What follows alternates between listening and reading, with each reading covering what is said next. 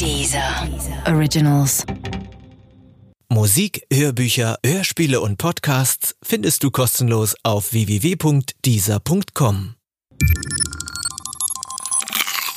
Wissensnacks. Dialektik der Aufklärung. Die Dialektik der Aufklärung ist eine wichtige Schrift der sogenannten Frankfurter Schule. Sie entstand während des Zweiten Weltkriegs in den Vereinigten Staaten. Ihre beiden Autoren Theodor W. Adorno und Max Horkheimer mussten dorthin emigrieren und versuchten mit ihr, die Entstehung von Faschismus und Kapitalismus zu erklären. Der Startpunkt ihrer Analyse war die Einsicht, dass die Aufklärung ihre Glücksversprechen nicht eingehalten hatte. Mit Aufklärung ist dabei jene Epoche der abendländischen Geschichte gemeint, in der sich der Mensch von Mythen, Religionen und Obrigkeiten emanzipierte.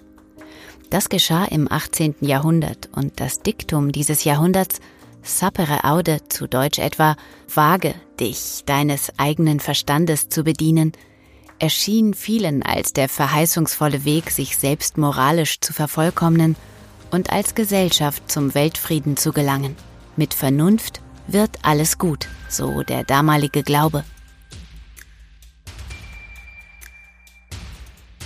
Doch wer so glaubte, der sollte gewaltig irren. Denn dieser Glaube havarierte durch den Faschismus in Europa und die organisierte Massenvernichtung von Menschen in Konzentrationslagern. Er havarierte so heftig, dass es dafür einer Erklärung bedurfte. Horkheimer und Adorno lieferten sie in der Dialektik der Aufklärung.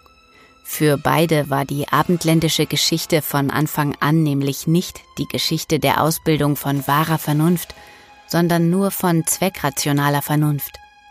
Diese zweckrationale Vernunft aber kennt keine hehren Ziele, keine moralische Vervollkommnung und schon gar nicht den Weltfrieden. Sie ordnet sich vielmehr immer anderen Zielen unter. Sie lässt sich sogar einsetzen, um Fahrpläne von Zügen nach Auschwitz zu optimieren. Entwickelt hat sich diese instrumentelle Vernunft, so jedenfalls Adorno und Horkheimer, weil sich der Mensch gegen die bedrohliche Natur schützen wollte. Dafür musste er einen Preis zahlen, und das ist der Verlust seiner mythologischen Verankerung. Wenn man so will, sorgt diese Verankerung unter anderem auch für Anstand und Bodenständigkeit des Menschen. Wer seine Verankerung verloren hat und nur noch über instrumentelle Vernunft verfügt, der ist dann anfällig für jede Art von anderen Mythen, zum Beispiel dem Mythos vom arischen Menschen und seiner Überlegenheit. Der Faschismus in Europa ist der sichtbare Punkt, an dem die vorgeblich entzückende und emanzipierende Vernunft umschlägt in Barbarei, so Adorno und Horkheimer.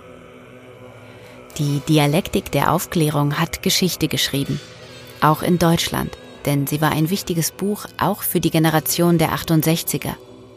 Nicht alles, was drin steht, stimmt, aber es spricht aus ihr die Fassungslosigkeit über die damaligen Zustände in Deutschland und Europa.